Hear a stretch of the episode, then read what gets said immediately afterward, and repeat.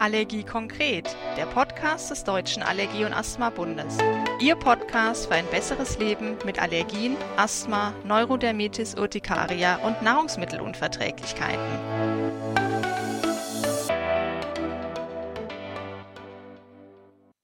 Hallo und herzlich willkommen. Mein Name ist Sonja Lemmel und ich freue mich, dass Sie heute Abend dabei sind. Dieser Live-Talk wird freundlichst unterstützt von Thermo Fisher Allergy Insider. Heute schauen wir mal über den allergologischen Tellerrand hinweg und nehmen unseren modernen Lebensstil und die Auswirkungen auf verschiedene Hauterkrankungen unter die Lupe. Zu diesem spannenden Thema habe ich mir wieder ein Expertenduo eingeladen, und zwar die Frau Dr. Imke Rehse und Nikolai Worm aus München. Herzlich willkommen. Hallo. Hm, hallo, Hallo Frau Lemme.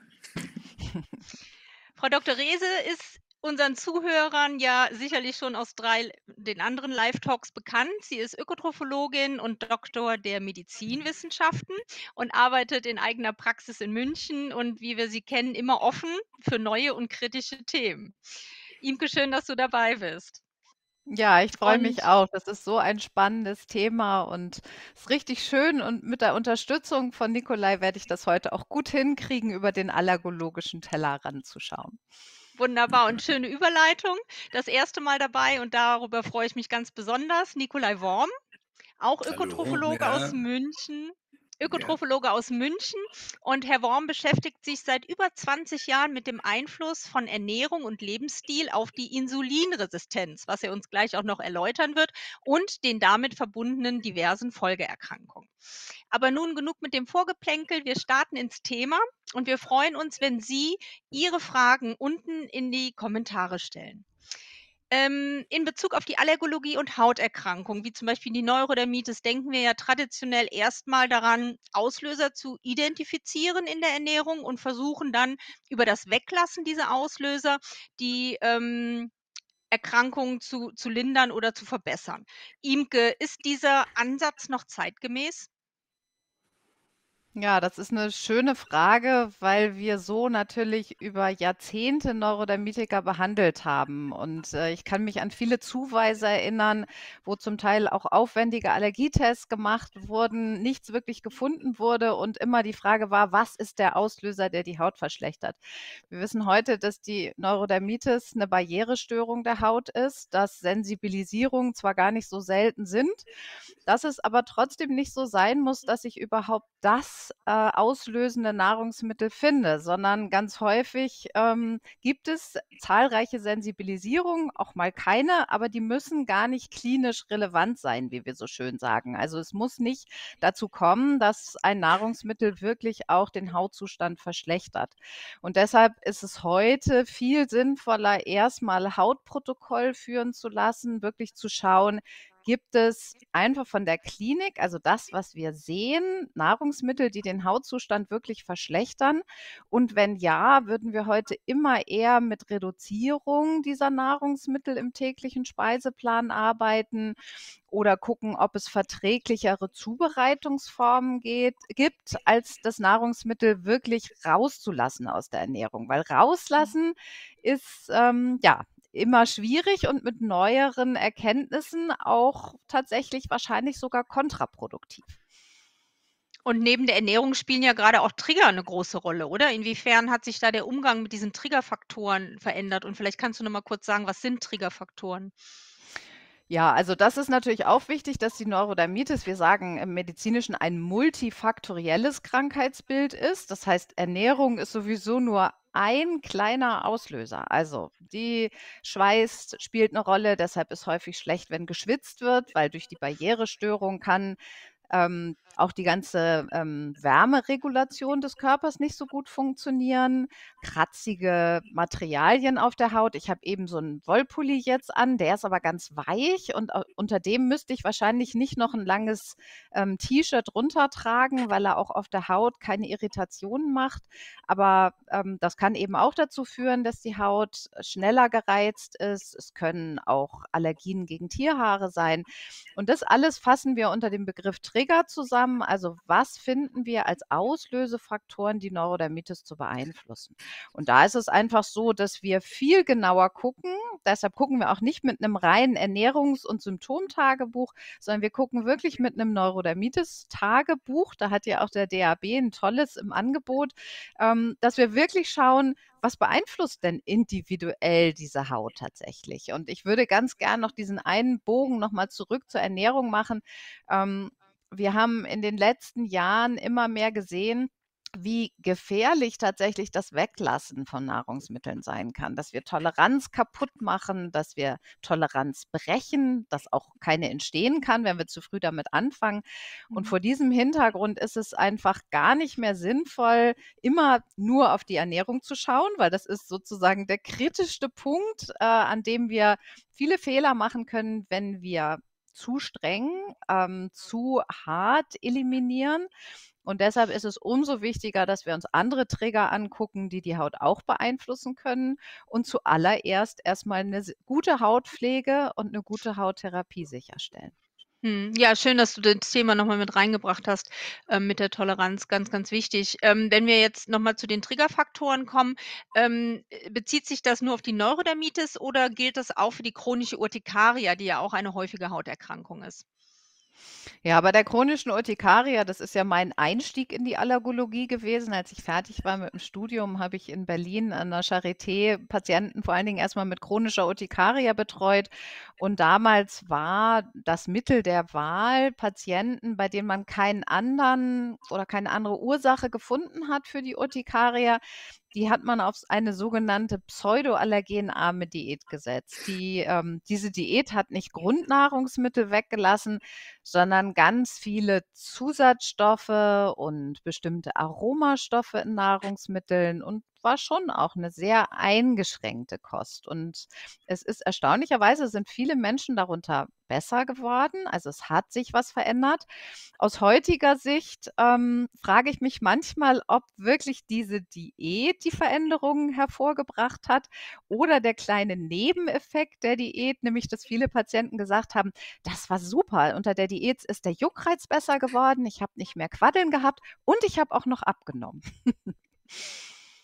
Ja, also ein ein kleiner Nebeneffekt, ein Pla Placebo-Effekt so ein bisschen? Ja, oder vielleicht auch einfach dieses Abnehmen, was wir damals nur als Nebeneffekt gesehen haben, wo wir heute sagen: „Na ja, wenn die die Urtikaria vielleicht doch viel mehr eine Systemerkrankung ist, wie wir das bisher gedacht haben, also Mhm. nicht reine Hauterkrankung, sondern vielleicht auch metabolisch mitgetriggert ist, dann ist das Abnehmen vielleicht ja ein Indikator dafür, dass sich im Körper gerade was verändert, dass sich also wirklich metabolisch was verändert, dass sich Lebensstil durch die Ernährung vielleicht auch verändert Mhm. und dass wir auf eine ganz andere Schiene kommen. Also, dieses Thema ist die Urtikaria wirklich eine Nahrungsmittelunverträglichkeit oder ist die Urtikaria nicht viel mehr eine Systemerkrankung, wo letztlich eine ganz andere Ernährungstherapie als eine Auslassdiät die richtige ist? Das ist schon sehr spannend. Also, über Mhm. den Bogen bin ich letztlich auch drauf gekommen, mich mal ein bisschen mehr mit Hauterkrankungen in Richtung metabolische Faktoren zu Mhm. interessieren. Und hier kommt jetzt Herr Worm ins Spiel. Herr Worm, Ja. äh Sie beschäftigen sich ja schon sehr lange mit Zivilisationskrankheiten. Wundert es Sie, dass unser heutiger Lebensstil auch Hauterkrankungen beeinflussen kann? Nein, nein, das, das wundert mich überhaupt nicht.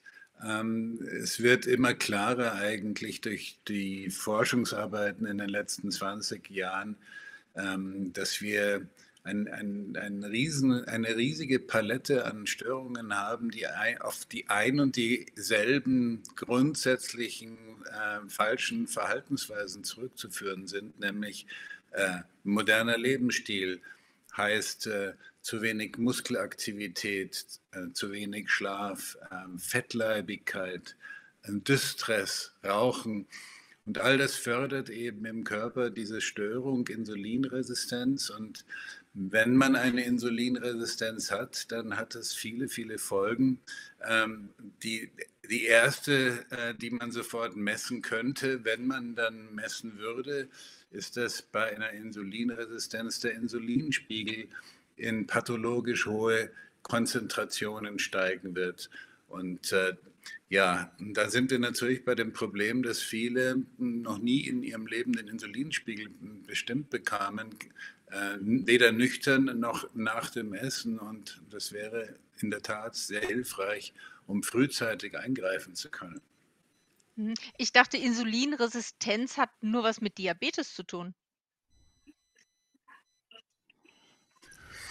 Naja, äh, es ist zumindest für viele Typ-2-Diabetiker eine der, der grundlegenden Störungen, die hinführen im Endeffekt zum Typ-2-Diabetes. Aber äh, vielleicht sollte ich mal erklären, was heißt es überhaupt Insulinresistenz? Äh, denn eigentlich äh, sagt der Name ja schon sehr viel. Resistent gegen das Insulinsignal. Also wenn Körperzellen auf das Insulinsignal was von der Bauchspeicheldrüse ans Blut abgegeben wird und im, im, im Kreislaufsystem eben unterwegs ist, wenn unsere Zellen, unsere Körperzellen nicht mehr auf Insulin reagieren können, dann sind sie insulinresistent. Mhm. Nun, äh, wir, die meisten werden wissen, dass man nach dem Essen ja, wenn man Kohlenhydrate gegessen hat, ja, Kartoffeln, Reis, Brot, äh, äh stärkereiche Nahrungsmittel, dass dann an, nach dem Essen Zucker im Blut unterwegs ist. Ja, diese Nahrungsmittel werden abgebaut zu Glucose, zu Traubenzucker und dieser Zucker ist im Kreislaufsystem und der muss raus aus dem Blut. Äh, das wäre sonst toxisch und der, Zucker muss in die, in die Speicher hineingeschleust werden. Und, äh, um die, und die Speicher sind Muskelzellen und die Leberzelle. Und damit die Zellen aufmachen, braucht man Insulin. Insulin ist dieser Schlüssel für diese Zellen. Und wenn man insulinresistent ist, dann funktioniert dieser Schlüssel nicht mehr. Der Zucker bleibt im Blut. Das wird über Sensoren dem Gehirn gemeldet und das Gehirn befiehlt der Bauchspeicheldrüse, der Schlüssel funktioniert nicht, mach mal bitte mehr Schlüssel, vielleicht klappt es ja dann doch noch. Und Bauchspeicheldrüse produziert dann eben ein Vielfaches an Insulin. Man sagt dann, spricht dann von der Hyperinsulinämie, zu viel Insulin im Blut. Und ja, die Wirkung, dass der Zucker aus dem Blut jetzt in die, in die Speicher rein kann, die ist jetzt gegeben. Aber diese viel zu hohen Insulinspiegel haben eben eine ganze Reihe von unerwünschten Nebenwirkungen, die dann eben ja, zu Zivilisationskrankheiten beitragen. Und zur Hauterkrankung, unser Thema heute Abend. Ja, also ich bin ja Ökotrophologe, ich bin kein, kein Dermatologe, aber ich habe ich hab mich in den letzten ja, inzwischen fast 20 Jahren um, um das Thema Fettleber, nicht alkoholische Fettleber, äh, Prädiabetes, Diabetes insbesondere gekümmert. Und mhm. mir fiel dann auf, dass viele Studien publiziert wurden, die gezeigt haben, dass, dass Patienten mit Psoriasis sehr, sehr häufig eine Fettleber haben. Und ich war ganz erstaunt, dass immer in diesen Studien geschrieben wurde oder gemutmaßt wurde, aus, der, aus dem, Psoriasis, aus dem Psoriasis-Geschehen würde die Fettleber entstehen. Und ich dachte, das kann doch nicht wahr sein. Ähm, die Fettleber ist ein riesiger Entzündungsherd im Körper. Und äh, wieso kann das denn nicht auch unter Umständen umgekehrt sein, dass zuerst die Fettleber da ist und daraus äh, Psoriasis entsteht? Das erinnert mich sehr an die, die Diabetes-Diskussion. Früher las man in, in, in, Lehrbüchern, aus dem Typ-2-Diabetes würde die Fettleber entstehen. Inzwischen sind wir ganz sicher aufgrund der Langzeitstudien, zuerst ist bei den meisten die Fettleber da und daraus entsteht Typ-2-Diabetes. Also das war so ein bisschen mein Einstieg in dieses Thema, äh, was mich absolut fasziniert natürlich. Hm, ja, vielen Dank. Interessante Zusammenhänge. Ähm, wie ist denn das jetzt mit dem Lebensstil? Also was genau ist denn das Problem an unserem heutigen Lebensstil in Bezug auf die Erkrankungen? Naja, wie gesagt, ähm, wir, haben eine, wir haben eine Anlage im Körper, wir haben eine Genetik für Insulinresistenz, denn es gibt Situationen, da macht es durchaus Sinn, ist es ein Vorteil, insulinresistent werden zu können, also die Muskeln zu verschließen gegen Zucker, zum Beispiel in der Schwangerschaft oder äh, wenn man als Jäger und Sammlerin unterwegs wäre oder äh, nach schweren Unfällen, Autounfällen muss unser Hirn versorgt werden, nicht, äh, äh, nicht unsere Muskeln. Dann macht es also Sinn, mal äh, die, die Muskelzellen zu verschließen. Aber durch unseren Lebensstil, wie, wie ich schon erwähnt habe, diese Facetten wie Schlafmangel, ganz typisch, macht insulinresistent. Also es aktiviert diese genetische Anlage oder äh, ein riesiges Problem, unsere chronische Inaktivität. Muskuläre Inaktivität fördert diese, den Ausbruch dieser genetischen Anlage, sodass wir also ohne dass es Sinn machen würde, auf einmal insulinresistent werden. Und ähm, das ist eben so typisch für unseren modernen Lebensstil. Und dann kommt eben die Überernährung dazu und die Fettleibigkeit, die dann das Weitere auslöst. Ja, da gäbe es noch einiges zu sagen, wie es dann zu Entzündungsreaktionen kommt. Und das hat, äh, ja, das ist ein sehr, sehr komplexes System, aber da kann ich gleich vielleicht noch mal drauf eingehen. Mhm. Also fassen wir nochmal zusammen, dieser moderne Lebensstil, das heißt das Übergewicht, ähm, dass wir uns zu wenig bewegen, ähm, der Distress, das hatten Sie ganz am Anfang gesagt, das Rauchen sicherlich, die falsche Ernährung und ein ganz großes Thema auch der Schlafmangel. Und hier, Imke, würde ich gerne mal den Bogen zur Allergologie schlagen, weil wir haben ja auch ganz häufig bei allergologischen Erkrankungen wie der Neurodermitis zum Beispiel Schlafmangel. Siehst du hier irgend auch nochmal einen Zusammenhang? Ja, ich finde auch das Thema Schlafmangel ist ganz besonders spannend, weil ich glaube, das ist inzwischen drei Jahre her, hat eine englische Arbeitsgruppe eine Studie veröffentlicht, bei der sie gezeigt haben, dass wenn man erwachsenen Erdnussallergikern Schlaf entzieht, dass es die Schwere der Reaktion erhöht und gleichzeitig die auslösende Dosis erniedrigt. Das heißt, wir haben so einen typischen, wir nennen das ja Augmentationsfaktor, also einen, einen Einflussfaktor, der ganz viel dreht an der allergologischen Lage. Also wir kennen das sonst von Bewegung, wir kennen das von Alkohol, wir kennen das von Schmerzmedikamenten. Und eben seit 2019 ist auch Schlafmangel als Augmentationsfaktor beschrieben. Das heißt, wenn wir das übertragen, dass der Schlafmangel entweder wirklich nochmal ein Zeichen ist, dass eben auch metabolische Faktoren eine Rolle spielen und das natürlich, du hast es gerade eben gesagt, Neurodermitis-Kinder schlafen häufig nicht so gut. Ne? Und wenn dann auch noch allergische Reaktionen dazukommen, dann kann das tatsächlich bedeuten, dass sie auch empfindlicher sind. Ähm, und es ist aber wirklich vielleicht auch der Bogen zwischen Allergologie und Zivilisationserkrankung. Wir sehen das in der Allergieprävention ja auch, dass sie alle im gleichen Kern sozusagen ihr, ihre Quelle haben oder ihre Wurzel haben, dass wir gar nicht so weit entfernt sind, dass unser Eindruck, Allergologie ist hier und äh, metabolische Erkrankungen sind da, wie wir das immer gedacht haben, in Wirklichkeit sich doch auf die gleichen Ursachen zurückführen lässt. Hochspannend. Mhm. Ja. Ähm, ich würde hier jetzt gerne noch mal drauf zurückkommen. Ähm, Herr Worm, Sie hatten das ja gesagt mit der, äh, Fettleber und dass wir sehr häufig bei Psoriasis-Betroffenen auch, ähm, die Fettleber sehen. Imke, kannst du das so unterschreiben? Mhm. Also, das ist auch spannend. Das ist ähm, ich will noch mal einmal au einen Schritt zurückgehen. Ähm, Herr Worm hatte gesagt, dass wir Übergewicht und Psoriasis dass das irgendwie miteinander zusammenhängt und dass wir da eben auch schon die Zusammenhänge sehen. Und es ist so typisch, Psoriasis ist ja eine dermatologische Erkrankung und als Dermatologe guckt man wahrscheinlich nicht so viel in das Körperinnere. Es gibt aber inzwischen wirklich Studien, die zeigen, dass mit also mit starker Gewichtszunahme auch das Risiko, eine Psoriasis zu entwickeln, tatsächlich steigt, während Menschen, die im Laufe ihres Lebens ich sage mal, normal zunehmen, 1, 2 Kilo zunehmen, haben kein erhöhtes Psoriasis-Risiko, aber die, die stark zunehmen, bei denen erhöht sich auch das Risiko für Psoriasis. Mhm. Fettleber ist jetzt super spannend, weil bei der Fettleber ist es so, dass wir inzwischen davon ausgehen können, dass wirklich sehr viele Psoriasis-Patienten eine Fettleber haben. Und es gibt Arbeitsgruppen, die sagen, man muss jeden Patienten darauf screenen, wo jetzt alle, die sich nicht mit Fettleber auskennen, sagen, wieso jeden? Wenn jemand schlank ist, hat man doch keine Fettleber.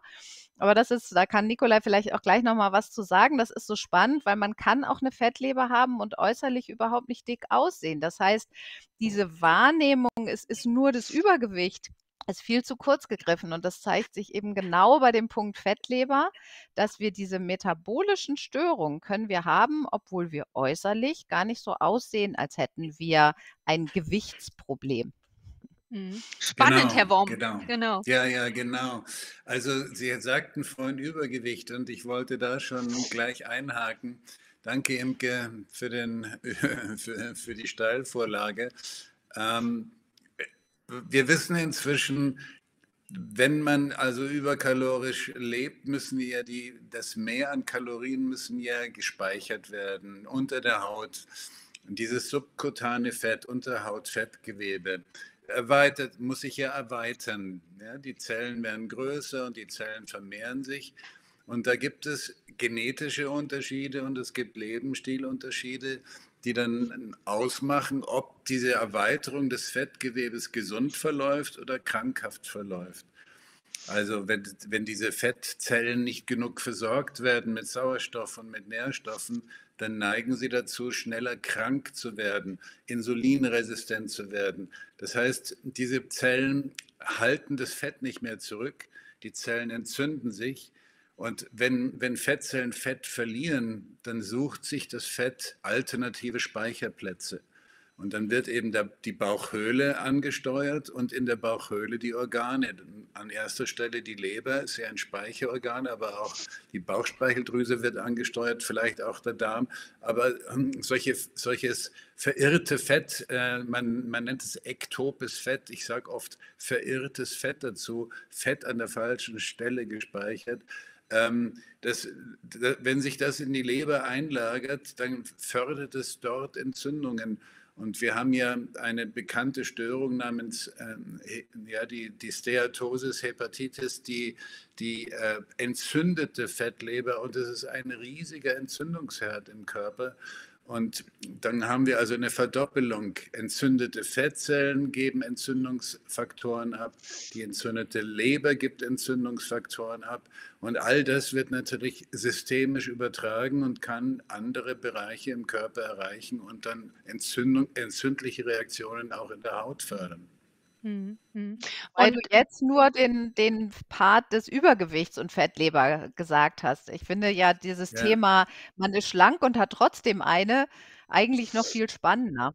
Mhm. Ja, das, also wie gesagt, die, die, es kommt darauf an, wie gesund man Fettzellen halten kann. Und es gibt eben auch schlanke Menschen, die Fettspeicherung nicht mehr ausreichend gesund äh, vollziehen können. Und dann kann man auch mit Normalgewicht kranke Fettzellen entwickeln und dann wird das Fett eben nicht mehr so sehr unter der Haut, sondern mehr in der Bauchhöhle gespeichert. Viszerales Fett nennt man das und dann geht es eben auch in die Organe, insbesondere in die Leber. Mhm. Mhm. Also ganz wichtig, Lebensstil angucken, Ernährung angucken, Herr Worm. Was würden Sie denn äh, für eine Ernährungsumstellung raten, beziehungsweise wovon würden Betroffene profitieren? Also zunächst mal muss man ja äh, versuchen, die Ursachen einigermaßen einzugrenzen. Ich kann nur jedem raten, der davon betroffen ist, zumindest den nüchternen Insulinspiegel messen zu lassen. Besser noch nach einer Blutzucker, nach einer äh, Zuckerbelastung, man oraler Glukosetoleranztest, Diabetiker kennen das und dann messen lassen, wie hoch die Insulinkonzentration wird. Wenn man insulinresistent ist und einen hohen Insulinspiegel hat, dann ist es quasi ein Muss, dass man Kohlenhydrat reduziert essen sollte. Denn Kohlenhydrate sind ja bekanntlich die, die Nahrung, Makronährstoffe, die den Insulinspiegel am stärksten nach oben treiben. Also wir müssen schauen, dass der Insulinspiegel möglichst niedrig ist. Das ist das eine. Das zweite ist, dass man antientzündlich ist. Da sind wir sehr schnell bei äh, Gemüsen, äh, Beeren, Pilze, äh, Salate, Früchte, die antientzündlich hier wirken. Und dann haben wir natürlich hier die perfekte Kombination. Wir wollen Kohlenhydratquellen, Stärkequellen reduzieren, Zuckerquellen reduzieren, also weniger Brot, Backwaren, Kartoffeln, Reis, Nudeln, dafür mehr Gemüse, Salate, Beeren, Pilze, Früchte, dann wären wir schon in der absolut richtigen Richtung unterwegs. Mhm. Und natürlich ab, abspecken. Also ähm, es gibt ja viele Studien inzwischen, die zeigen, dass diverse Hauterkrankungen sich bessern, indem man ähm, abgenommen hat. Ich, ich, ich spreche eigentlich lieber vom Abspecken und nicht vom Abnehmen, denn interessant ist nicht, wie viel Gewicht man auf der Waage hat, sondern wie viel Fett man im Körper hat. Und ähm, ja, also das zeigt schon sehr deutlich diesen ganz eindeutigen Zusammenhang, den wir hier gerade auch besprechen. Mhm. Ähm, Imke, hast du was zu ergänzen? Ähm, ja, ich denke, das ist ganz wichtig, dass diese, aber dass man eben das Abnehmen nicht nur als, da muss jetzt Gewicht runter sehen. Also auch das ist wieder, ich greife jetzt nochmal die Dermatologen an. Also für die steht im Vordergrund abzunehmen, Gewicht zu reduzieren. Und ich glaube wirklich, dass man, wenn man jetzt nochmal sich klar macht, dass die Fettleber so häufig ist bei Psoriasis, wirklich mit einer kohlenhydratarmen Gewichtsreduktion mehr macht, als nur das Gewicht zu reduzieren, sondern sondern das, was man damit wirklich erreicht, ist die Insulinresistenz nochmal anders oder wirkungsvoller in den Fokus zu nehmen als durch eine Gewichtsabnahme, die vielleicht ja auch nicht so schnell geht oder nicht so effektiv geht oder der Patient hält es nicht so gut durch, während eine kohlenhydratarme Ernährung ja schon an der Wurzel anfängt, also zu arbeiten oder an dieser Stellschraube zu drehen, obwohl man vielleicht noch gar nicht auf der Waage oder am Taillenumfang wirklich dünner geworden ist. Und das finde ich so spannend, dass man sich hier einfach nochmal klar machen muss, dass es wahrscheinlich gar nicht so sehr primär um Gewichtsabnahme geht, sondern dass die Gewichtsabnahme über die Veränderung der Insulinsensitivität, also der Empfindlichkeit für Insulin, dann wieder eine Wirkung zeigt. Und das ist, glaube ich, ja, für alle, die sich bisher nur allergologisch äh, bewegen oder dermatologisch ähm, sehr stark nur auf die Haut gucken, ist das echt eine neue Botschaft, dass wir doch viel mehr aus dieser metabolischen Richtung auch drauf gucken müssen. Mhm. Ich würde da auch gerne noch was dazu sagen. Ähm, gerne. Wenn man, also wenn man ein metabolisches Syndrom hat, insulinresistent ist, Fettleber hat, Diabetiker oder Prädiabetiker ist, kann man mit der herkömmlich oder früher empfohlenen fettarmen Diät, Kohlenhydrat betont, durchaus Verbesserungen erreichen, wenn man gleichzeitig erheblich auch abspeckt. Der Vorteil von der kohlenhydratreduzierten, ich kombiniere das gern mit mediterraner Ernährung, also eine, wir sagen auf Neudeutsch ja schon mediterrane Low-Carb-Ernährung. Da kann man sogar Verbesserungen erzielen metabolisch, ohne abzunehmen. Und das potenziert sich natürlich, wenn man gleichzeitig auch noch äh, Körperfett abbaut durch eine niedrigkalorische Zufuhr. Ähm, also ja, Imke hat da völlig recht. Man kann geschickt, man kann wirklich sehr geschickt auch die Geschichte verbessern äh, und nicht einfach nur platt äh, auf das Gewicht achten. Hm. Ja. Imke, ähm, diese kohlenhydratarme Ernährung, spielt die auch bei anderen Hauterkrankungen eine Rolle? Ja, die äh, äh, Hauterkrankung, bei der man wahrscheinlich noch viel früher als bei der Psoriasis drauf gekommen ist, ist die Akne. Und das ist ja spannend, dass der Akne-Mechanismus, der ganz häufig mit Milch in Verbindung gebracht wird, Mhm. geht ja auch über eine Reduzierung des Insulinsignals. Also, dass man ja immer diesen Milchbezug und Akne hat man immer über das Insulin letztlich erklärt, dass es ähm, zu wenig ähm, ja, dieses, dieses ähm, Signal gibt, was die Zellen ähm, was dann dazu führt, dass die Keratinozyten und die Fibroblasten einfach sich stärker entwickeln können, dass sie stärker proliferieren, sagen wir, also aktiv werden. Ähm, und das finde ich total spannend, dass man da immer auf Milch geguckt hat, das schon mit so einem fehlenden Insulinsignal erklärt hat und aber viel später erst angefangen hat, auf Kohlenhydrate zu gucken. Und eigentlich ist es so, wenn man das von Nikolai eben gehört hat, ja eigentlich logisch bei einer Ernährung, wo Insulin eine Rolle spielt, vielleicht auch mal auf kohlenhydratarm zu gucken. Und wenn man sich Studien anguckt, oder die Studienlage zu Akne anguckt, dann ist es immer noch so, dass alle sagen Milch und Akne. Aber wenn man wirklich mal hinguckt, wozu sind auch gut, methodisch gut gemachte Studien gelaufen, dann sieht man die eigentlich viel eher zu kohlenhydratarm, also niedriger glykämischer Index, niedrige glykämische Last. Dazu findet man eine viel bessere Datenlage, wir sagen Evidenz, als zu Milchprodukten, was alles eher ich sag mal, Fallberichte sind und dann sind es häufig so junge Männer, die eben, weil sie körperlich attraktiver aussehen wollen, ins Fitnessstudio rennen und dann ganz viel Molkenproteinshakes zu sich nehmen. Ja, das gibt es tatsächlich. Ich will gar nicht sagen, dass es den Bezug Akne und Milch nicht gibt. Aber er ist eben nicht der primäre Grund, sondern ich denke, auch primär spielt bei Akne der Lebensstil eine Rolle.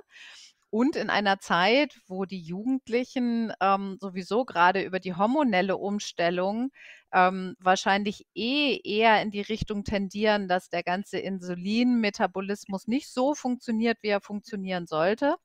Da ist es, glaube ich, viel sinnvoller, mehr die Kohlenhydrate in den Fokus zu nehmen, als jetzt auf Milchprodukte zu schauen und damit ja eher dafür zu sorgen, dass sie ganz wichtige Kalziumquellen rausnehmen, dass sie das aus der Ernährung rausnehmen, was hilft, dass die Nahrung nicht so schnell anflutet und wenn es ganz blöd läuft, vielleicht durch Kohlenhydrat betonte Dinge ersetzen. Also mhm.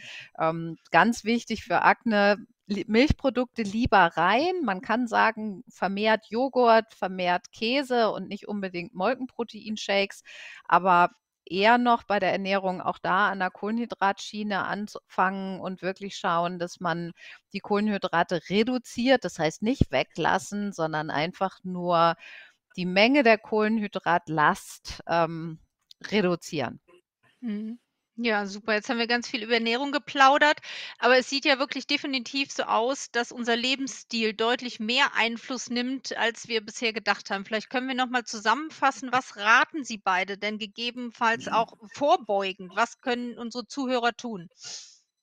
Ja, es ist eigentlich ganz einfach. Ähm, länger und besser schlafen, äh, wieder an die Sonne gehen, um Vitamin D, genügend Vitamin D zu produzieren ähm, sich dem Stress zu entziehen oder äh, Techniken zu erlernen, den Stress zu bewältigen, ähm, körperlich aktiv sein und zwar äh, durch anstrengende Muskelaktivität. Also ein bisschen spazieren gehen ist zwar nett, aber wir müssen unseren Muskel wirklich auch äh, fordern. Ähm, ja, und natürlich äh, die, die Fettleibigkeit in den Griff bekommen, also den Körper entfetten durch eine entsprechende Ernährungsumstellung. Äh, ja, Rauchen sowieso aus vielerlei Gründen einstellen, das sind so die wichtigsten Aspekte. Mhm. Imke, ja, ich glaube auch, dass, äh, das, was wir jetzt ja schon, ich sage mal, seit ein paar Jahren predigen, Gemüse betont, frisch zubereitet, mediterran war ein schönes Stichwort.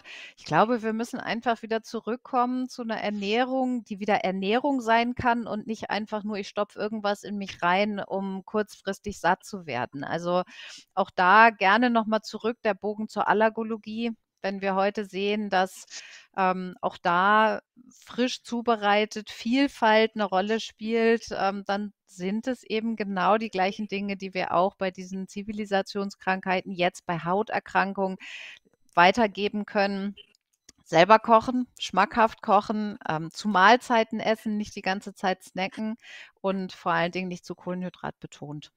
Mhm. Und ich glaube, das ist nochmal ein ganz, ganz wichtiges Stichwort, ähm, weitergeben. Das heißt, wir sprechen jetzt nochmal unsere Ernährungsfachkräfte an, weil das ist ja wirklich das, was die oder an die die Betroffenen sich wenden können, wenn sie Hilfe brauchen.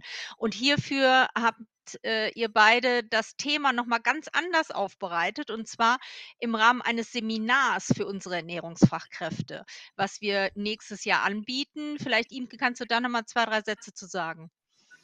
Ja, im Prinzip machen wir das ausführlich, was wir heute alles so mal angetickt haben. Also mein Eindruck, und da nehme ich mich mal selber als Paradebeispiel, jemand, der in der Allergologie unterwegs ist, neigt eben dazu, das alles aus allergologischem Blickwinkel zu sehen und die metabolischen Erkrankungen so ein bisschen daneben zu stellen. Ich habe lange gesagt, ich habe mit Übergewicht nichts zu tun.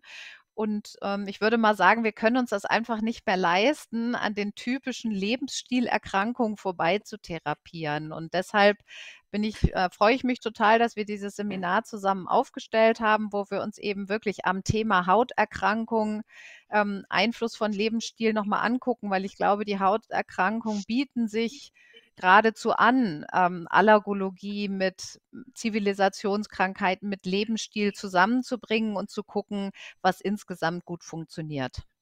Mhm. Ja, und für alle die Fachkräfte, die das interessiert, schreiben Sie mich gerne an oder gucken Sie auf der Internetseite des Deutschen Allergie und Asthma-Bundes, da sind die Termine veröffentlicht.